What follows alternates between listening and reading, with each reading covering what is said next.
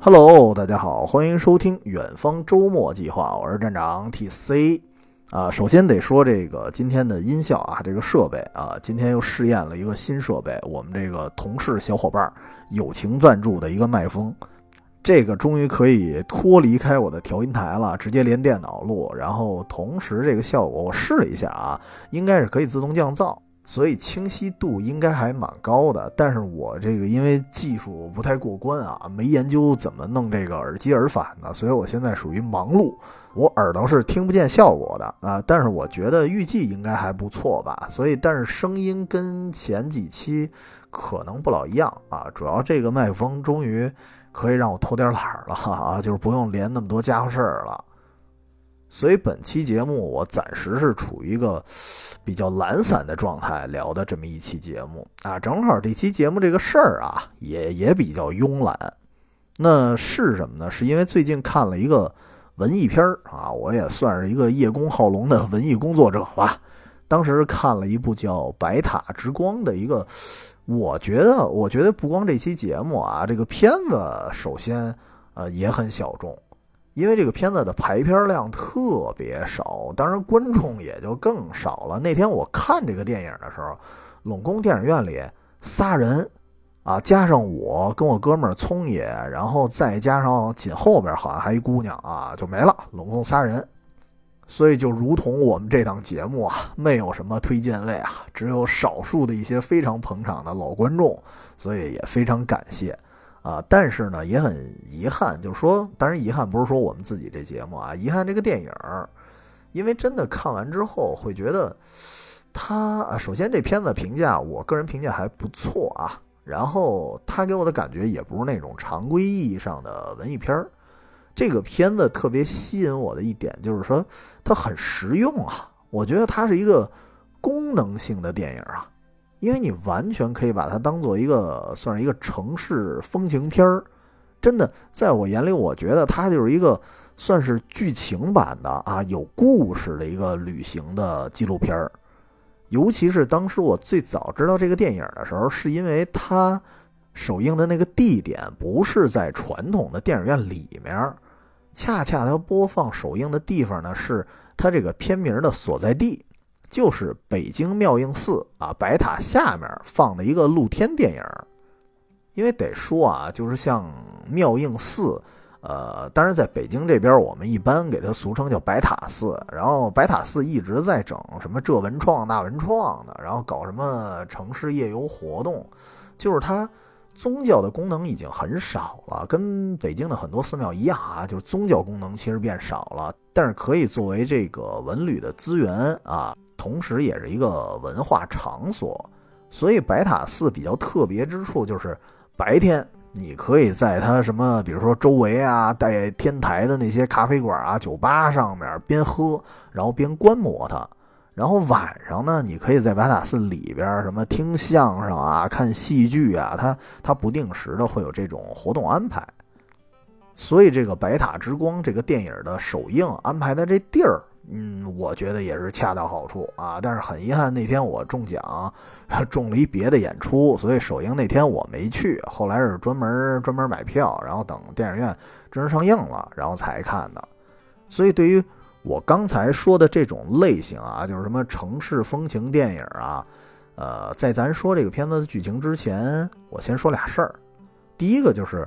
我先定一个调，就是我认为《白塔之光》它的魅力在哪儿呢？就是我可以先概括一句，就是这个电影除了说有一点很温和呀、很忧伤的气质之外，就让我看的时候，我觉得，哎，特特治愈，这个就是优点之一。然后另外呢，我就是觉得它具有很强的旅游价值，因为这个事儿，我可以推荐你一个观影的贴士啊，就是咱别咱别直接就去看。呃，我觉得在观影的时候，你可以配套的去做几件事儿。就是这个电影它特别适合你，比如说你在秋冬季节啊，不不不，必须得是冬天啊，正好现在也是冬天嘛。然后钻进北京的胡同里，你先溜达两步，然后找一个小馆子，咱吃一顿晚餐，哎，喝一口小酒，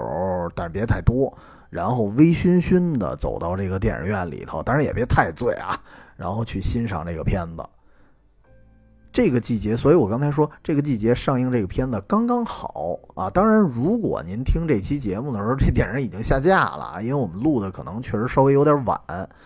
所以这个电影如果已经下架了，我觉得倒也没事儿啊。就是刚才那几部，咱按部就班做完了之后，然后咱可以溜达回家，找一个网站或者或者说投影再看一遍，我觉得也挺好。但是一定按照我这个顺序来观影啊！我认为体验一定不错，因为这部片子啊有特别多的那种非常细腻的镜头，它去让你看到这座城市有多美好。比如说有些镜头就是一条老街的一个拐角，然后拐角呢是一个哎很温暖的一个卤煮店。然后，尤其是你想冬天嘛，冬天那个窗户上肯定会有一点氤氲的那种水蒸气，就看着就特别朦胧，而这个朦胧中又带着一些烟火气，或者是什么呀？就是当时男女主角还在路上，他们走过一个长长的影背儿啊，就是一般四合院会出现这种东西啊，就是一进那个院子，为了。为了防止外人他一眼看穿你这个几进几出啊，一眼看到头，它一般在这个院子的正门口会有一面墙啊，当然这墙会多少有那么点装饰效果，这个东西叫影背。当时这个片子的男女主在一个特别长的一个影背边上走过的时候，我第一反应啊，我以为那是平安大道，因为平安大道确实有一个，后来我才知道是阜成门内大街那边的。也正好是在白塔寺旁边是一个清朝时候留下来一个很大的一个影背，就是很多人啊，尤其那条路它可能稍微有点挤，然后车呢有时候会堵车，所以大家经常会从那儿匆匆赶路，但很少有人说，哎，专门停下来去看看，哦，这合着这街边上就有这么一面墙，然后这面墙有多么多么的古老。他是一个很需要细心去观察这个城市的人，有时候才会注意到的一道风景。然后，或者是这里面也有一些啊胡同里新的文化地标，比如说刚才说的能望见什么白塔的那种咖啡馆儿然后白塔寺附近那一周的各种什么酒吧。哎，所以我觉得就是如果你生活在北京啊，那就得着了啊！看完这电影，正好找一老街，或者说直接就去白塔寺那边溜达一圈。但是如果你没来过北京，我觉得那也正好啊，就可以把这个片子当成一个风光指南了啊。等来的时候，咱按图索骥，哎，咱就。所以这是我刚才说的第一件事，就是这个片子的一个旅游价值。那么既然都提到了它什么旅游价值啊、风光指南，我就说另外一个事儿啊，就是正因为这个片子的特殊性。啊，弄得我打算又开启一个新系列啊！估计有人听到这句话应该烦了，我我应该已经挖了无数的坑了。但是我说过啊，我确实是有那种分门别类的一个强迫症，就是某一个类型近似的节目，我必须得给它分一块堆儿啊！因为我觉得，我猜我是不是特别适合干什么图书馆管理员这个活儿啊？以后谁要有这个又轻省又能看书的工作，给我介绍一下啊！我来者不拒。所以这个系列我实在不知道怎么往常规节目里去分，所以我还是还单弄一个系列吧。啊，所以这个系列我暂且就叫它“行时街”啊，暂且叫这个名儿，因为我觉得我我是借鉴了那个哆啦 A 梦里那行时机，因为我觉得就有时候这条。啊，某个城市的某一条街啊，真的你你不用说范围广到整个城市，你可能就是某一条街，然后你可能就是通过这一条街，你就可以了解这个城市的一个脉络，以小见大嘛，管中窥豹。而且这条街可能就尤其是像这个白塔寺附近的那些街区啊，它具有一定的历史沉淀感。当你走到那儿的时候，说实话，特别穿越。就是我，我其实不太喜欢用什么“穿越”这词儿，觉得倍儿俗啊。但是你走到那儿的时候，你真是觉得很穿越。就是，呃，可能有民国的建筑，然后可能有什么，可能有七八十年代啊，八九十年代那种老饭馆儿，也有很多清朝的建筑，然后包括一些现代的汉堡店、酒吧，它全在一条街上，所以你会觉得特别混杂。你就有一种穿越感，所以我我管这种街叫行时街。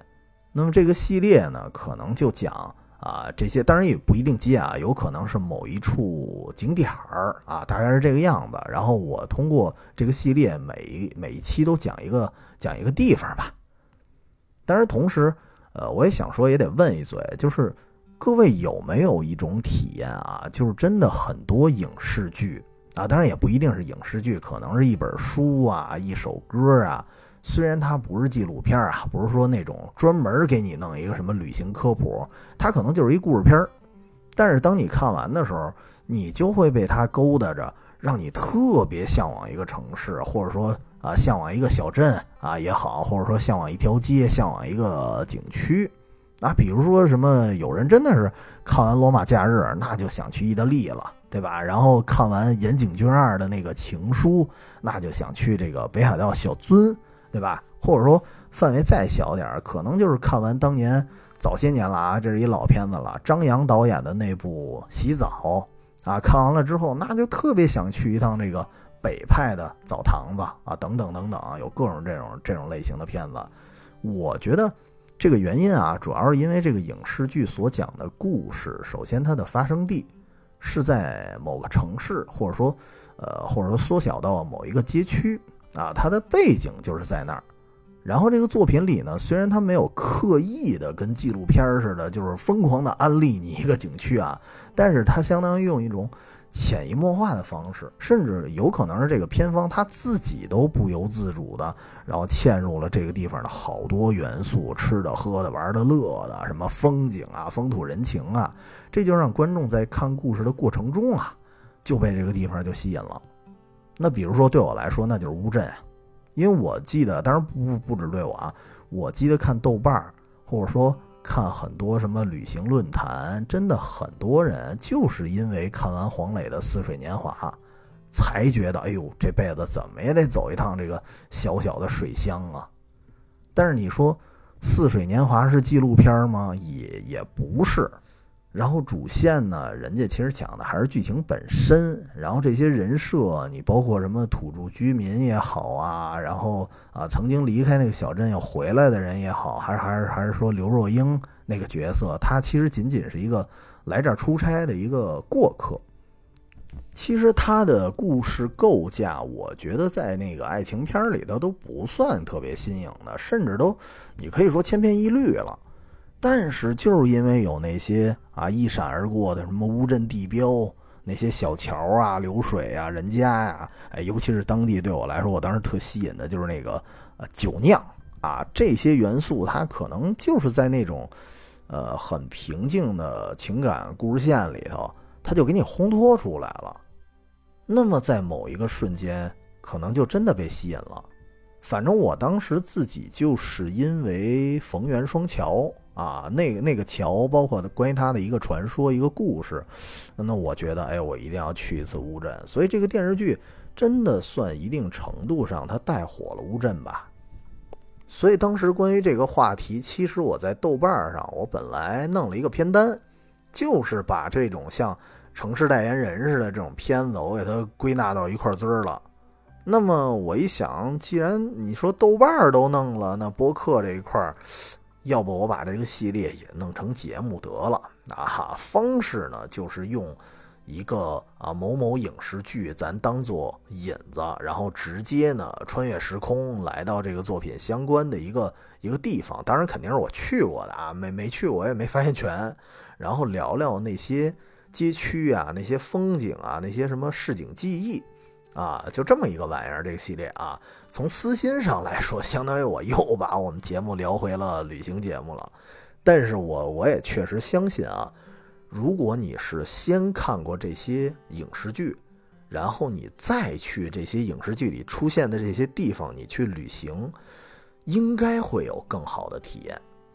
所以作为这个系列首发节目啊，第一期咱就聊聊。发生在我自己的故乡，对吧？北京的故事就是《白塔之光》。首先，这个电影啊，光海报和主角的人设，它就特别吸引我。它的海报我看过，豆瓣啊，应该有好几版。反正我在电影院常见的一版，也是我特别喜欢的啊，是中间儿，大概中间那个位置，在后方有一个虚化的白塔。但是你朦朦胧胧还能看出蓝天白塔，就那感觉啊，还挺纯净的。然后前景呢是有两个人，男女主骑着共享单车，给人一种特别就是慵懒的那种旅行者的感觉。而这两个人呢，他的身份背景，哎，还真和旅行相关。这个男的男人是呃美食专栏的一个撰稿人，叫谷文通；女孩呢是摄影师，叫欧阳文慧。两个人啊。呃，所以我当时一看介绍，我就觉得，哎，这片子特喜欢啊，因为恰好我自己的这个工作啊，或者说我自己的喜好，虽然有有一点半吊子啊，也算是这两种身份的一个合体。因为我主业确实是给美食专栏写字儿的啊，然后副业呢，偶尔也给报社啊那个写旅行专栏的稿子，偶偶尔呢也客串啊，能能拍个什么照片舞的。所以虽然从虽然跟那个职业摄影师咱差的老远呢啊，但是也算是几大爱好吧。所以从职业上来说，哎，瞬间这个代入感就有了。然后这故事讲什么呢？其实刚才各种海报上的影片元素啊，已经能看出来了，它给人一种文艺片的感觉，所以它的定位确实倒是文艺片儿但是为什么我跟他说跟一般的文艺片它它不一样呢？就是首先它没有没有很多啊，没有很多那种文艺片那么飘啊。当然不是说所有文艺片都很飘啊。呃，确实是有一部有一部分文艺片很飘啊，然后我们其实稍微就凡夫俗子有一点不能理解的，但是他这个片子，我觉得它很现实，很很落地，因为它里面的就是发生的那些事儿啊，都是很可能发生在我们自己身上，很实在的一些困境。比如说，咱一个一个说啊，就是这个男主人男主人公古文通。他是一个离异的中年人，然后原配妻子呢是先出轨，然后又离异，离异之后好像又患上绝症了，反正就听着挺惨。然后这个古文通的女儿呢是托付给自己的姐姐姐夫，因为你从他的住房条件你能看出来啊，他是一个住在一胡同里很憋屈的一个小房儿。然后办事儿还租出去了，应该是为了生计什么的。所以从生活条件来说，他肯定没有他姐姐的条件好。所以闺女呢，跟着这个没有生儿育女的姐姐和姐夫，倒是能过点好日子。然后从他父母这边呢，是他母亲是去世啊，电影开头就是他给母亲扫墓。然后父亲呢，是他年轻的时候因为一些性骚扰的一个误会。然后也是离婚了，然后扫地出门，然后他这父亲一直独居，所以古文通和他姐姐这姐儿俩啊，好久没跟父亲来往了，所以听起来是不是觉得，哎，好像这个家庭情况还挺复杂？但是可是这故事表现出来，呃，我觉得还好，比较比较平静。就是我一开始说的，他并没有跟什么，就是咱看过一些什么解决家庭矛盾的电视节目吧。我记得北京台就有一个叫什么“谁在说”什么的，专门讲家庭琐事的。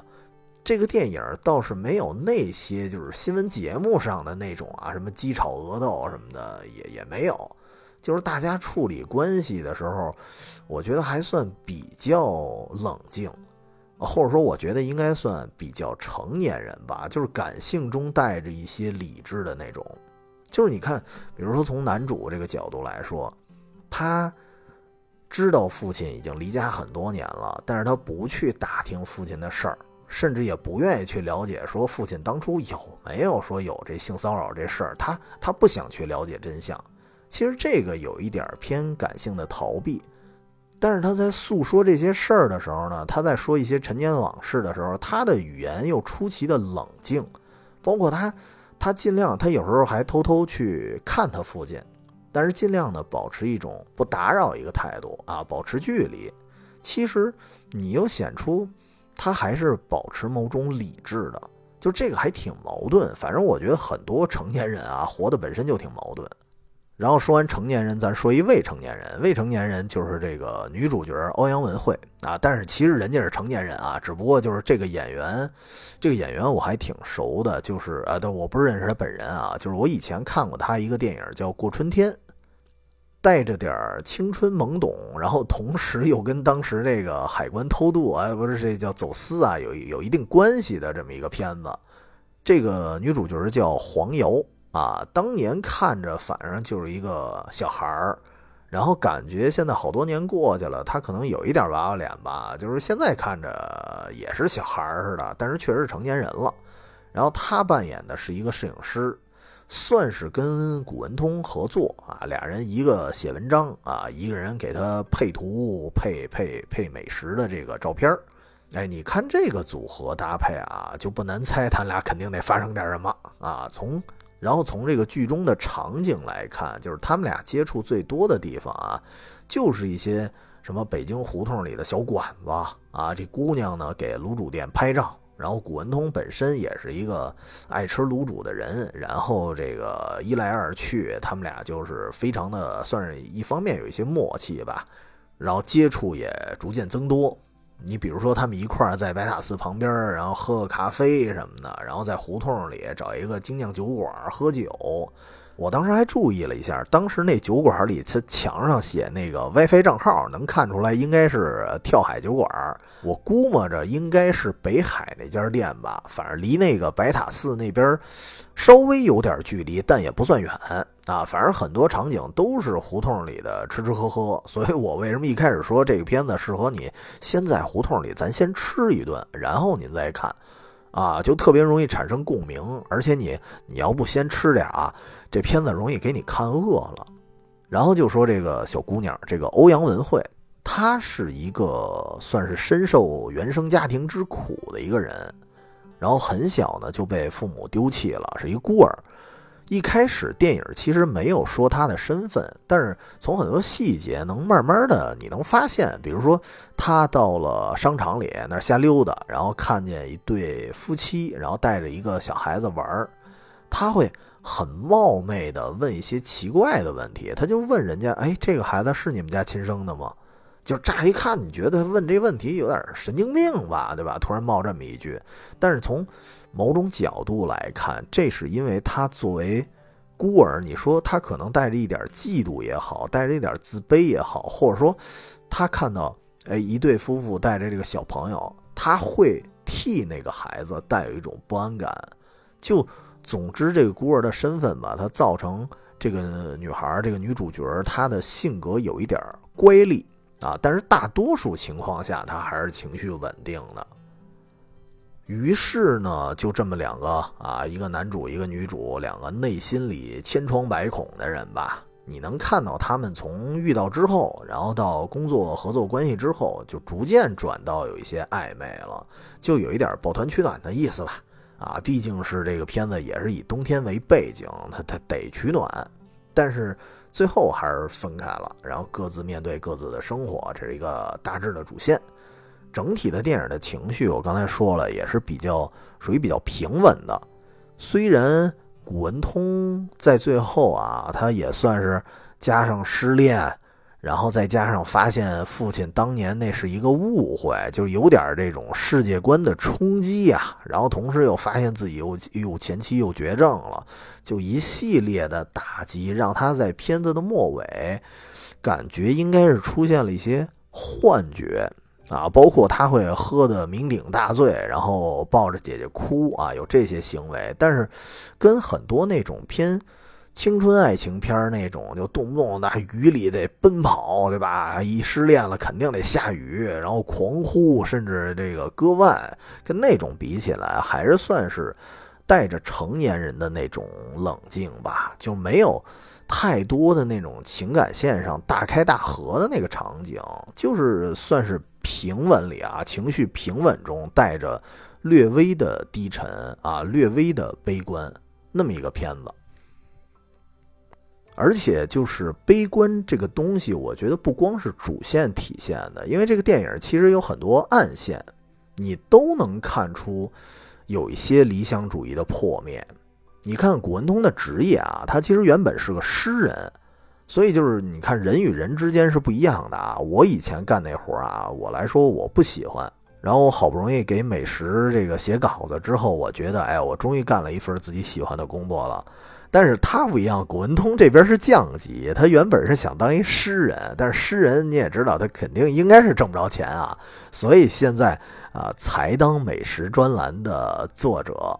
所以其实对他来讲，这个这不是他职业规划的一个方向，因为毕竟你说这个年头啊，我觉得文艺这个词儿基本上都变成贬义词了。那诗人，我觉得谁跟你说，哎，我是一诗人，我我觉得就就会有一种异样的眼光去看他。我觉得有时候诗人在一些人眼中，他跟疯子没有什么差别。而且诗人这个身份呢，本身其实也能看出这是导演带了一些自己的私货，因为这里面就有一个暗线是关于顾城。这个诗人，我觉得导演应该是啊比较崇拜他，比较喜欢他，所以这里面其实顾城的元素出现了很多回，其中就包括古文通女儿在饭桌上就提到了顾城的诗啊。如果你了解顾城，那你知道那个人生前啊是一个诗人，但是生命的最后，他是先是疯狂到啊先杀妻，然后又进行了一个自杀啊，那那么一个人。所以他的行为，他的为人，我不好评判啊。但是他的结局，有一部分是他自己的问题，然后也有一部分，咱不敢说怨社会吧，只能说是命运使然。所以我觉得这个电影提到顾城，有一点像是一种暗示，就是告诉你，你看古文通虽然没有像顾城那么极端，但是他的人生可能早晚得走上一种悲剧性的一个路线。这好像是一种诗人的宿命似的，而且如果你了解一个算是冷知识的话，你会发现这里面还潜藏着另外一个就是暗示，就是顾城他是出生在哪儿？他是一个北京的诗人啊，他出生的地方就是北大人民医院，就在白塔寺旁边，现在呢是一个儿童眼科医院了。然后呢，在这个电影里。古文通的妻子被诊断出绝症的时候，住院的地方也是在这个北大人民医院，所以相当于顾城的生和古文通妻子的死啊，一生一死，一个开端，一个毁灭，都是在这个地方。基本上看到这儿，你也能猜到，就是这个片子的基调肯定应该是一个悲剧。然后另外就是你看古文通跟他。父亲的关系也是，虽然一直存在一个误会，但是他还是尽力的去找自己老爹了。结果他发现了一个让他更加后悔，而且就特无奈的一个事儿，就是他父亲按理说是被冤枉的啊，冤假错案。所以这个事儿，如果你用主视角啊，就是古文通的视角去看待这个事儿，我觉得最大的感觉就是，就属于恨吧，又不知道恨谁。然后后悔吧，又无无处诉说那种。因为你要说这是社会的错，那么其实当年这个事件之后，就是他当时这个事儿是什么呀？是一个女的在公交车上被性骚扰了，然后当时呢人特别多，然后呢赶上古文通的父亲又属于喝多了，所以这女的第一想法就认为古文通的老爹是那个性骚扰的人，但是。呃，时过境迁之后，当年的这个受害者也曾经觉得，哎呀，毕竟这个公交车上人很多，很混乱，是不是自己搞错了？也曾经尝试去回忆呀，或者说去澄清。然后，包括当年处理这个案件的警察。其实他也在想办法去了解一些案子的细节啊，只不过阴差阳错都没来得及平反。很多年后，这个受害者呢也去世了，然后当时那个警察呢也岁数大了。所以你要说社会吧，其实从社会角度来说，没有人真的恶意去诬陷古文通，而且还尽力的想去啊想去平反这个事儿，但是只不过就没做到，没没等得来。然后当时呢，古文通他老爹也是喝多了，他现场本来就迷糊，以至于很多年后他自己都在自忖说：“哎呦，我是不是真的有罪？”因为他也记不清楚了。其实你看前段时间啊，我记得抖音啊，好像也就几个月前才发生的吧，就是算是一个性骚扰平反的事儿。那个是带有恶意的，当时好像就一女的说一男的性骚扰她，但实际上这女的是一个新闻出身的，她自己有点编纂新闻这个意思，所以那件事儿是恶意的。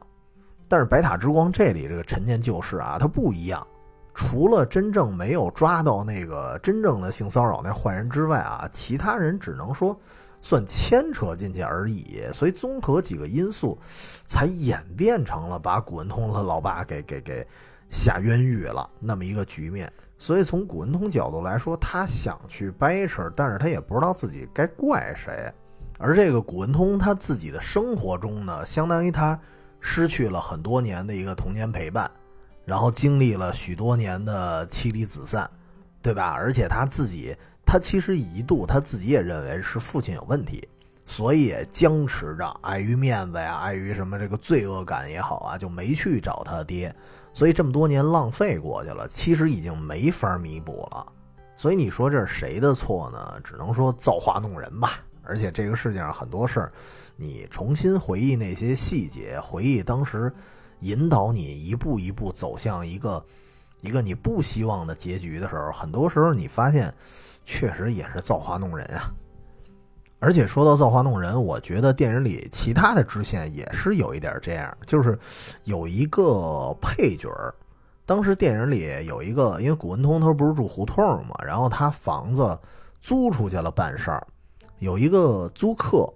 这个租客是一个外来打工的一小哥，这哥们儿也当模特啊，也当主播呀，反正什么都抓挠一点啊。但是后来呢，也是混得越来越不如意，还被恶意的拖欠工资。但是这个小哥其实他真的代表了无数的那种理想主义者，至少你看，你从他他从事的那个职业，你能看出他是做了一件自己比较喜欢的工作。但是结果呢？结果是要不是碰上古文通这种善良的房东啊，他可能连住的地方都没有了。所以这就是为什么你看，很多人做的工作可能没那么喜欢，但是至少还能活着吧，所以就凑合干呗。但是可能也有一些人就异类一些，他就赚的不多啊，但是只要是自己想要的，咱就继续做下去。其实古文通和他的住客，我觉得他们俩其实是一类人，只不过他们所处的行业或者说他们所处的一些环境啊，就是没法赋予他们一个非常优异的环境，让他们把自己喜欢的事儿啊，又能又能又能做下去，然后又能多少赚点，又能生存，这个可能很难。然后除此以外，就是文慧。就是这个女主角，她跟男主的关系其实挺奇妙的。我觉得刚才我说那种抱团取暖，应该还是比较准确的，因为我觉得他们俩的关系特别容易让我想起以前啊，老早以前的有一个那个电视剧了，日剧《东京爱情故事》啊，就是那个男女主丸治和丽香。你说这俩没爱情吧？他肯定有。但是他又肯定不是校园爱情片里的那种纯爱，我觉得他们俩在一起有一部分原因也是有那种，就是你想东京嘛，那个年代还比较比较繁忙啊，但是现在也比较繁忙，那地铁都挤不进去的，比北京的地铁还恐怖，所以就是大家有一种在非常非常高压节奏的都市生活里，这两个人算是很应景的就抱团取暖了。其实最后你要说这俩人分开了啊，丸之丽香最后确实分开了，谁爱谁多一点呢？已经不重要了。就是你要非得掰扯，我觉得可能是丽香爱文治啊多一点，但是确实不重要了，因为都市人的爱情它掺杂的额外的东西啊太多了。他你说可以是一个。压力呀，然后包括倾慕啊，倾慕不见得是爱情啊，有有倾慕有仰慕，然后包括生活条件、薪资水平，然后得到一个匹配之后啊，这些综合要素都匹配了之后，才促成的某一种陪伴，然后这个陪伴会凝结成一个词儿，就叫都市里的爱情。你你也不能说它不好，因为没有人敢完全定义爱情吧。所以我也不敢说，就爱情一定得是剔除了刚才那些种种条件啊，必须得是纯爱，那才叫爱情，也也不见得。但是只不过呢，确实会有一个问题，就是刚才说的那些什么生活压力啊、生活条件啊等等这些这些要素，它出现了一些变数的时候，那这个陪伴，那这个爱情，它就会不稳定。所以你要说文慧和古文通他们俩。这个暧昧期啊，就是他们俩也没有完全确认关系啊，就是他们俩这个暧昧是不是爱情呢？我不敢否认，啊，但是终究他是不稳定的，所以最后果然就是文慧选择了另外一个人，然后那个人那个人居然是一个曾经劈腿过他的一个男的。但是之所以说这这个摄影师啊，这个女孩选择原谅，一部分原因是那个男的也是孤儿，所以他可能觉得他们两个之间应该有更多的相似之处吧。所以我觉得就是剧情最后文慧回到那个男的身边，应该是一个悲喜参半的一个结果，因为。呃，你从其中一个方面来说啊，欧阳文慧从那个人身上，因为他们两个人都是孤儿嘛，他能获取更多的感同身受的东西，这是好的一面。但是又会让我觉得，就是欧阳文慧之所以要在那个人身上寻找共鸣，恰恰是因为他还在被过去这个孤儿这个身份他绑架着，他跳不出去，他只能找同一类人。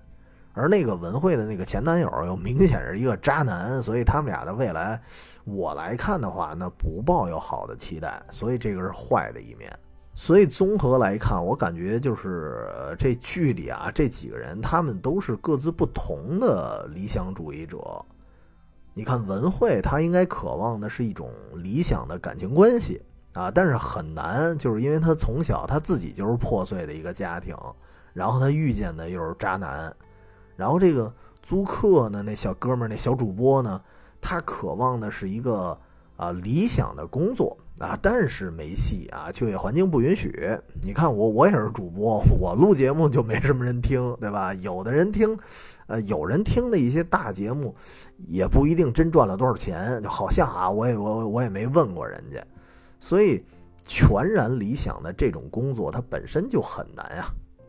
然后那个从古文通来说呢，他就更难了。他是职业和感情这两方面，他都有理想化的一个目标。但是你看，从感情这边啊，父亲又疏离了，然后这个女儿他也照顾不周，然后原配妻子是又出轨又绝症的，然后好不容易刚刚开始暧昧的一个啊一个人一个女主，然后又要离他而去，而且还要跟一个渣男在一起。然后这个工作本身呢，也不是他的最爱，所以他的所有的理想都在坍塌。这里面还穿插了一个特别有意思的一个环节啊，就是他跟他老同学聚了个会，然后这些老同学你看，各自有各自的忧愁，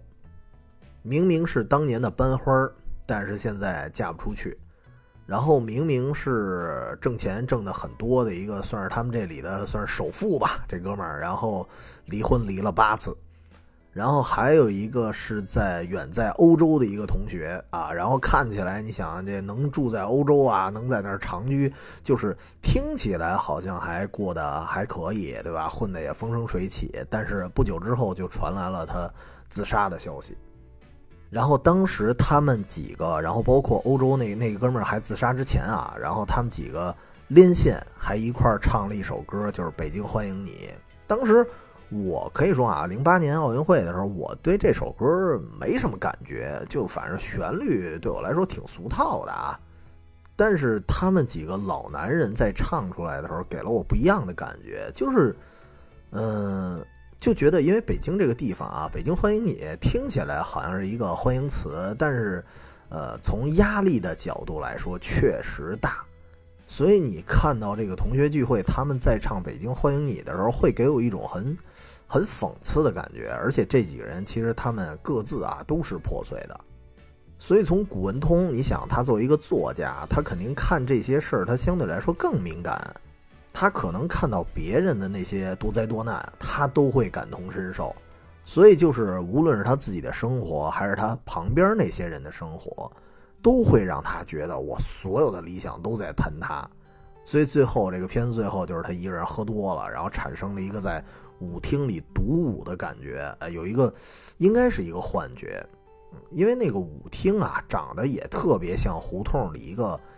呃，原来的 live house 啊，但是一看就是废弃的，那个场景还挺挺诡异的啊，跟恐怖片似的。这个也让我想到，你看当年啊，鼓楼有很多很多 live house，然后一个个的这个腾退呀、拆迁呀。虽然那些地方我之前去的很少啊，但是我还比较能换位思考。我就是觉得很多，比如说下班之后，然后他们喜欢去一些闹吧，然后去一些夜店寻求这个放松的人，我觉得他们的精神伊甸园在这几年啊，应该也是逐渐的消亡。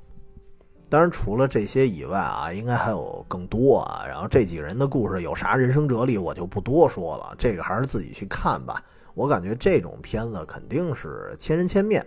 毕竟里面的故事线呀，或者说暗线，他讲的事儿还挺多的，好多人的故事都挺有意思的。我甚至觉得古文通的姐夫这个人人设啊，我觉得都挺特别的，都能单聊，但是聊不过来了。我就说我最大最直接的体验了啊，然后，呃，可以说这里面出现的那些人都映射出了他们各自的人生经历，都在经历一场理想主义的破灭。但是好在哪儿呢？就是有些理想化的东西，它以一种非常。具象化的形式留在了我们身边，所以每次我们看到他们的时候，那么这些，比如说一些，尤其是一些理想主义者，应该还能获得一点安慰吧。那么这些具象化的形式是什么呢？其实其中一个，那就是白塔呀。然后除了白塔，还有那个老胡同，然后包括北戴河，对吧？以及那些能让你喝点小酒、吃点小饭，然后跟好朋友一起能走过的那些大街小巷，去看的那些风景，那么他们其实是怎么说呢？理想的最后的留守者。因为你要这么说啊，虽然咱咱大多数人啊不是文艺片的爱好者，也不是文艺片那种主角，咱可能没那么文艺，但是我们依然是活在现实和理想之间的人。就是现实是什么？现实是柴米油盐，对吧？理想是什么？理想很多。我觉得旅行就算其中一种形式吧。其实你说旅行这个事儿本身啊，你要硬去掰扯的话，你说它有什么实质上的意义吗？我觉得没有，因为没几个人会指望着说我来趟旅行，我就长了多少多少知识啊，我就对一个地方的这个历史啊、文化呀，我就门儿清了。我我觉得旅个游我没那么硬核啊，有时候真的有时候去一个景区，可能碰上人有导游，对吧？我可能跟了这导游一路啊，这导游夸夸其谈说了好多东西，但是说实话回来之后啊，全他妈忘了，一点都记不住，所以我就没指望着说一次旅行我就我就长多大学问，或者说从感性来说我就能陶冶情操啊，我就洗心革面重新做人了，也也不至于。那为什么还要旅行呢？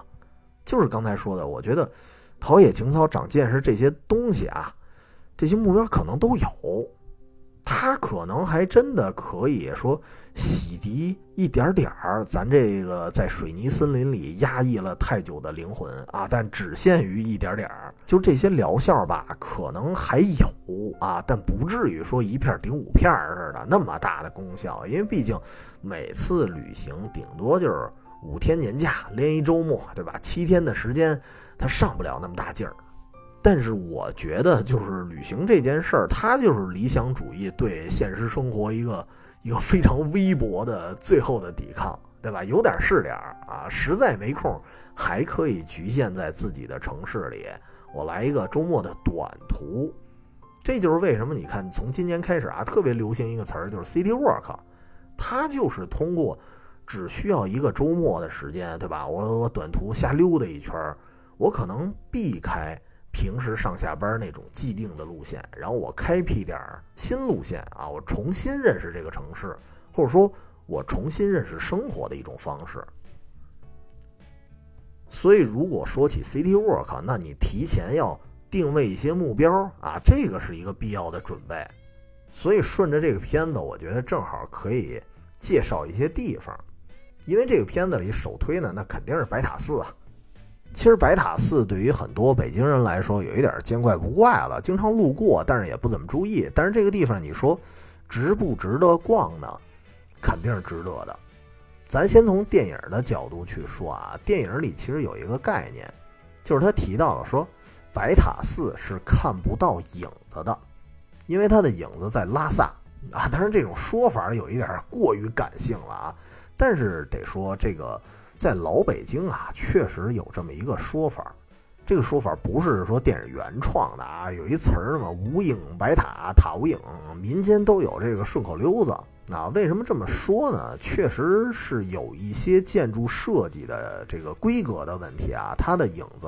不易察觉啊，这是一种说法。而且我我自己觉得啊，因为白塔它个儿挺高的。就是您真的是远处看白塔可能没什么感觉，就是你临近了啊，你一定走在那胡同里边，你临近了看，其实还挺巨物恐惧的。其实白塔远比自己远处看的那种想象中的尺寸它更高，所以正因为塔身特别高，然后加上附近都是特别密集的那种胡同的平房嘛，你想，所以要古代的话。他真要有影子，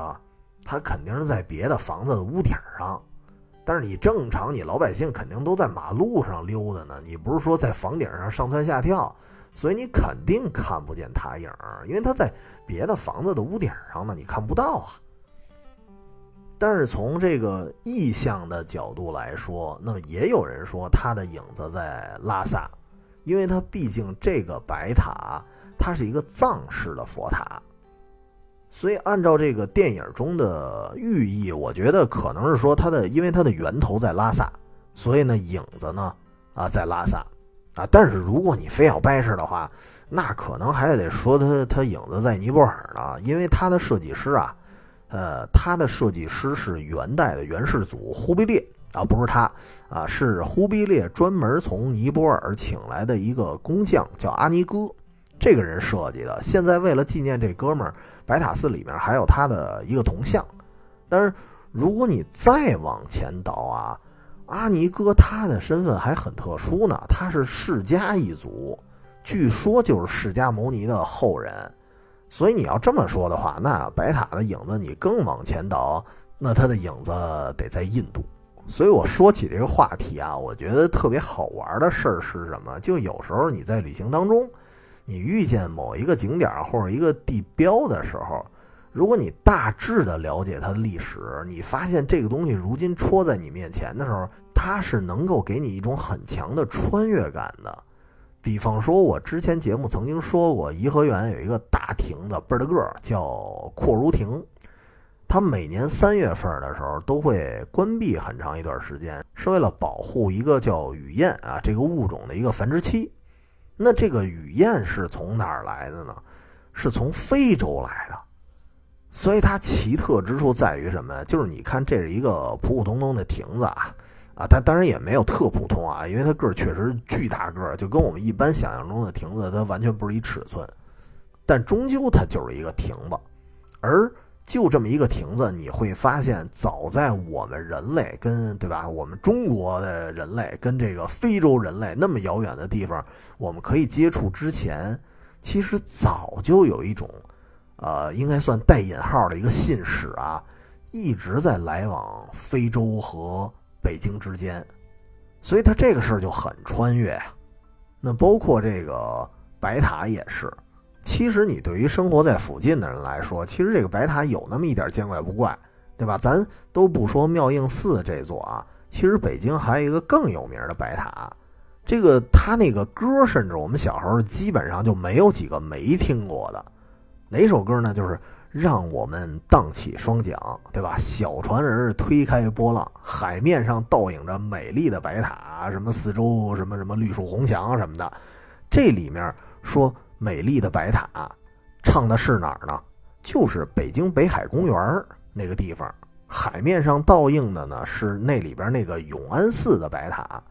这个其实算是特别俗套的北京的景观啊，但实际上得说它的风格可一点都不中原，对吧？它也是藏式的佛塔。说白了，就是对于我们来说，在北京的市中心。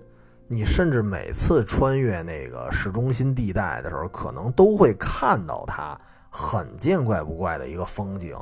所以说白了，这事儿是什么呀？就是它是矗立在北京的市中心的一座西藏的风景。所以这种联系吧，也会让很多文艺工作者，或者说内心比较这个啊敏感、比较理想主义的人，他会产生某种发散思维。当他们看到这些白塔，他就会有一瞬间恍惚啊，恍惚是置身西藏了。反正我自己来说，我也一想，嚯，你说这北京的市中心啊，能看到西藏的风景，这什么概念啊？有时候你会觉得何须去啊那么远的拉萨去朝拜啊？我们认为那些很神圣、很遥远的东西，它不就在你身边吗？而这个电影你发现也是，因为你看剧中人啊，他无论是过去的身世，还是此时此刻的境遇，他们其实都需要一种压力的排解。然后他们那种内心的憋闷，是你不走出北京啊，你不走出这个城市的情况下，你很难去释放的。但是呢？你要是比如说你忙不过来，而且你看啊，就算就算是这俩这主角这俩人，啊，虽然看起来像是自由职业，但是也不是说每天都那么闲，对吧？你只有有闲有钱，你才能说走就走。所以你你看古文通，他还是出个远门，还得跟他姐夫借车呢，他自己都没有。所以当你困在这个城市，你出不去的时候怎么办？那就找一些。能让你觉得是在旅行的方式，去排遣这些压力。现实中那，就是 city walk，而电影中呢，他们呢就是绕着白塔走来走去，啊，仿佛是去了西藏朝拜一样。而且也确实啊，我记得好像有一种说法，就是妙应寺的白塔，你围着它绕三五七九，好像这几个数啊，绕这么几圈啊，那个时候许的愿望呢。会很灵，所以这就让白塔的形象又多了几分敬畏和神圣啊。其实我看完了这个片子之后呢，我自己来说，我也去这个地方绕了绕了三圈。但是我因为去晚了啊，人白塔已经关门了。我是在白塔最近的那一片街区，我绕了三圈。然后一方面是多少带着点儿啊虔诚的心思哈，呃，结果。结果，同时我也发现，哎，这不又是一种 city walk 吗？而且是带有一定的，就是宗教仪式感的 city walk，这感觉也挺不一样的。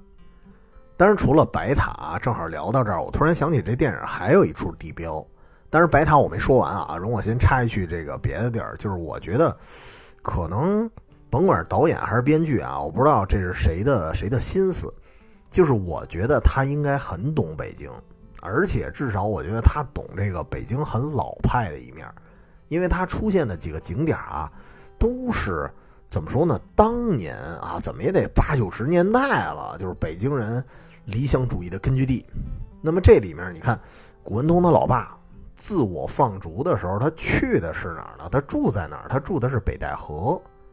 这个是河北，他不在北京。但是这个地方对北京生活的人来说啊，它的定位其实很特别。就是小的时候啊，我感觉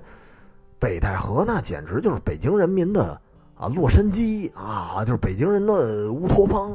你要说白塔寺是北京人的拉萨，那北戴河就是对应着北京人的洛杉矶了。小时候当时一说什么暑假呀，对吧？夏天呀，谁去北戴河了？那美着呢，听着啊。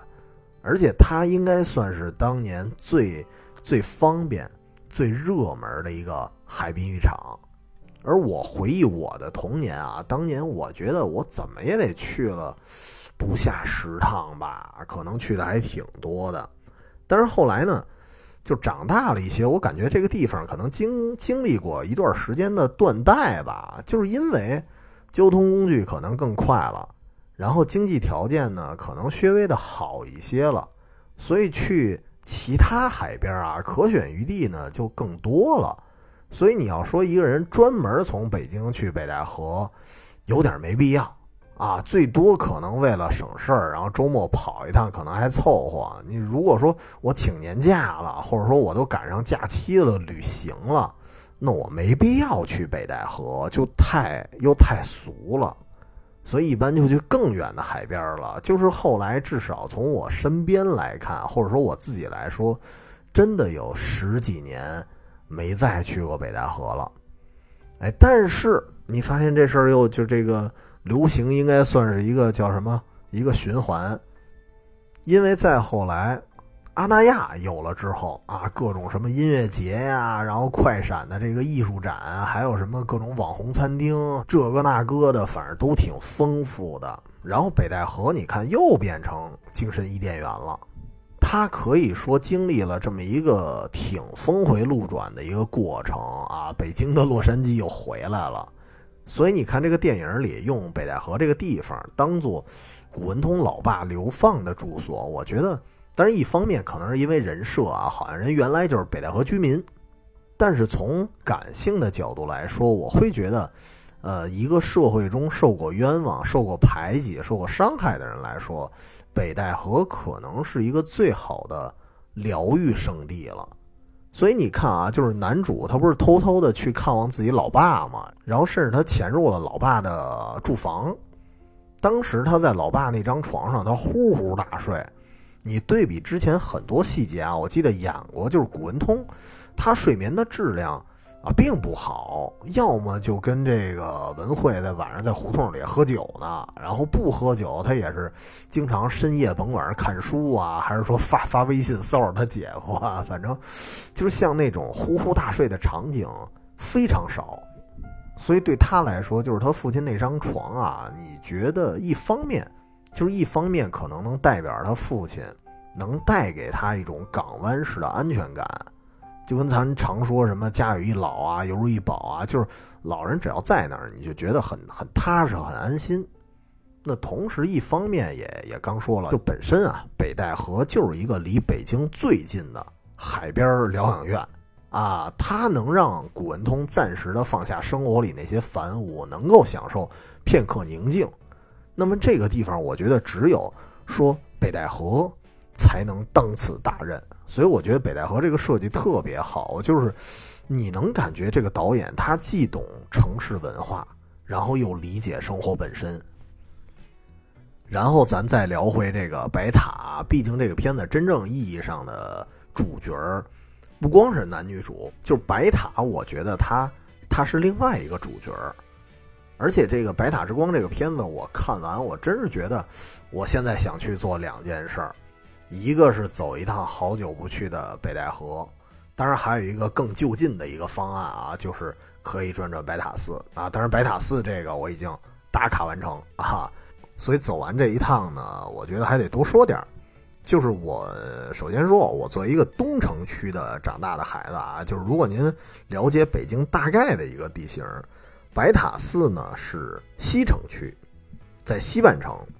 而北京呢各个城区其实都挺大的，在北京 通勤过的朋友应该特别能理解啊。就咱们跨一个区，其实还还挺麻烦，时间还挺长的。那就更别说小时候了，那时候我们生活范围还比较窄。如果住在东城区，然后家里亲戚没有住在西城的，基本上很少往那边逛。我是因为偶尔说，比如说东城区的商圈我逛腻了，我可能去趟西滩，然后加上可能家里有亲戚住在春宫庄，所以有时候我去串亲戚的时候会路过白塔寺，但是次数真不多。然后每次路过的时候，是因为白塔寺所在的那条路叫阜成门内大街啊，就是那条街还挺窄的。所以在那么一个很拥挤的街上，就是越发显得白塔寺巨大个儿。所以从小我对那一块我还挺好奇的。然后长大了之后呢，专门去那边逛过几次。有时候是为了附近的一些其他地方啊。熟悉我们之前《远方异闻录》这个系列的朋友可能知道，我们当时聊过一期北京一个非常知名的鬼楼——福绥靖大楼。我当时是为了做节目，我专门探索了那座楼，那个地方啊就在白塔寺的后身，离着没多远，所以我倒是建议说这期节目啊跟那期可以连着听啊，因为正好可以听听说，如果您看了这个片子，然后感兴趣这个地方，那么听完这两期，我基本可以保证你到了那儿就知道该奔哪儿逛了。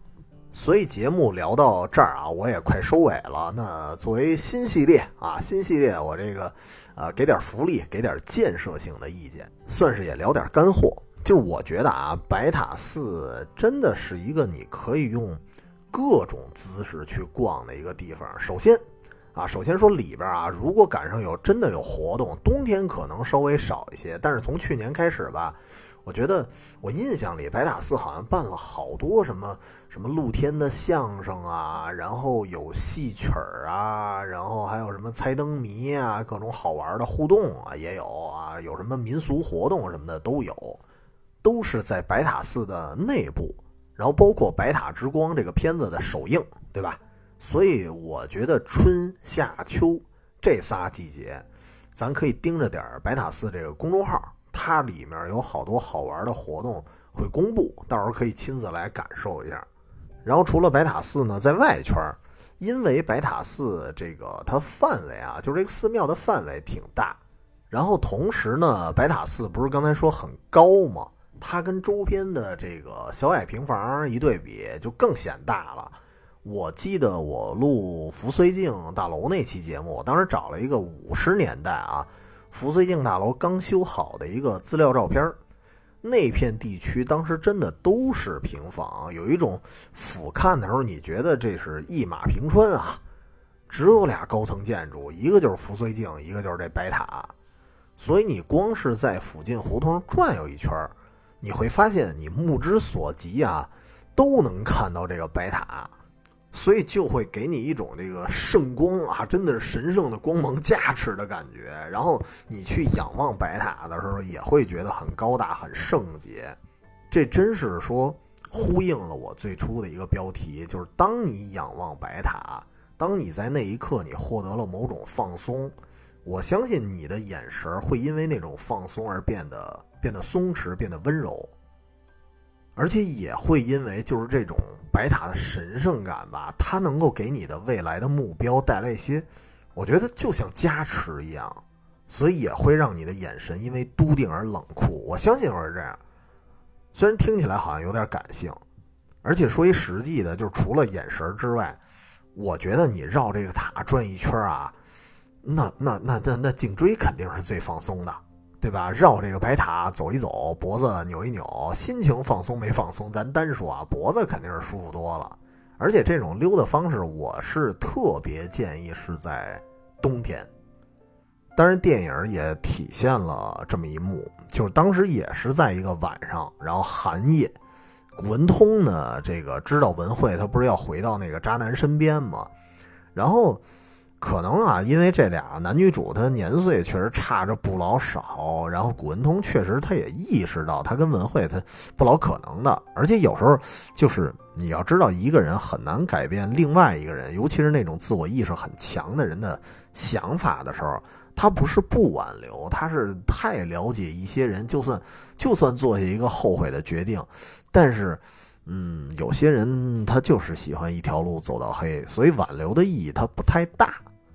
所以古文通呢也没挽留，文慧呢可能就要走，俩人就在妙音寺这个红墙边上。这个现在如果你去的话，哪怕是我前前段时间刚去啊，还挺冷的那天，那天周边那个红墙，尤其是那红墙附近，偶尔还能看到有人在拍照打卡呢。呃，可以说在北京略微网红的那么一个地儿。然后当时有一个镜头，就是在白塔的映照之下，这两个人呢醉着酒啊，拥着抱，然后道了个别。所以白塔当时在他们旁边的姿态，我看上去会多了一些悲悯吧。所以我当时也想到说，你说北京有那么多有名的地方，但是为什么这个片子选择选择这儿当背景？可能就是因为白塔所带有的啊，即使啊，即使刚才我开头说了，就是它其实更多的是作为一个呃文化遗迹，然后同时是一个文创的场地，一个文化场所而存在。现在你要说它那儿应该是没有烧香的功能了，这个包括北京的什么智化寺，大概也是这样。我前段时间去智化寺的时候，那里的工作人员还专门跟我说呢，说我们这儿啊，就是。呃，没法拜佛啊，虽然也有佛像，但是没法拜佛，没法烧香。为什么？因为我们这儿算是一个北京古音乐的一个保护和传承的场所，它已经不具有宗教性了。但是你仍然能够看到，无论是白塔寺还是智化寺，它依然都有人在那儿作揖，在那儿朝拜。为什么？因为它至少曾经是寺庙，它的神性是依然保持的。所以，对于一个我觉得相对来说悲伤的故事，那么白塔的存在，它其实是用来怜悯、怜悯这些故事中的人，或者说，呃，怜悯所有的世人吧。当然，这个过于感性的话题，咱也就点到为止。当然，回到还是回到旅行话题，我觉得这地方我当时转了一圈啊，除了除了说，嗯，去看一些风景以外，就是我感觉好像正好从今年下半年开始，那附近是哐哐哐的开了一大堆，啊，有酒吧呀，有咖啡馆啊，还有我个人最喜欢的汉堡店啊之类的，而且很多都有那种。二层或者说那种小天台，正好面向白塔。我之前还真有同事就推荐我来着，说说有一个叫 Air Air，我我不知道怎么发音啊，什么 Air Needle 还是什么呀，就那么一个酒吧。我当时一直想去啊，那个就是可以在天台上。我觉得在那儿喝酒的感觉应该不一样吧？比如说，如果如果我去了，我可能会举杯对着白塔，会会干一小杯啊，对吧？毕竟这个一杯敬过去，一杯可以敬那些啊过不去。但是今年错过了，哎，今年太冷了。我等我想去的时候，正好赶上北京断崖式降温，然后天台人家也暂时不开了，所以就哎等等吧，等暖和了吧，我我也到那儿待待去。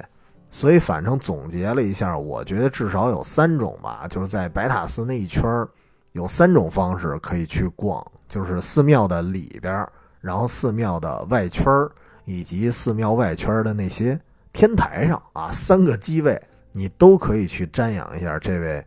近八百年的老人。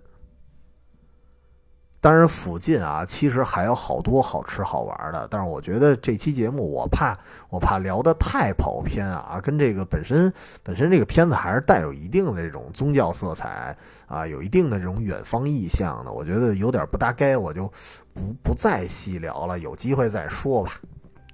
那本期节目咱先聊到这儿，然后到最后我还是总结一句，就是我心目中怎么定位。怎么定位妙应寺的白塔，以及呢《白塔之光》这部电影就是我会这么想：当你觉得这个冬天异常的寒冷，或者说当你的生活里碰到那些茫然无措的时候，啊，再或者你可以啥也没遇到哈，就是心里有点浅淡的那种悲观情绪啊，那么都可以来看看这部电影啊，或者说去白塔那边。逛一圈那么本期节目就聊到这儿吧。按照惯例啊，别忘了添加“远方全拼加 FM”，这是我们的公众号。然后同时里边也有我们的加群方式。那么啊，到时候吧，如果有什么其他的，哎，你推荐的一些和影视啊，不不，应该说和某个风景相关的啊一些电影啊，有什么可以推荐的，可以群里招呼一下啊，可以跟大家聊聊。那么。本期节目先聊到这儿，周末愉快，然后同时呢也加上新年快到来了啊，希望大家一切都好，拜拜，晚安。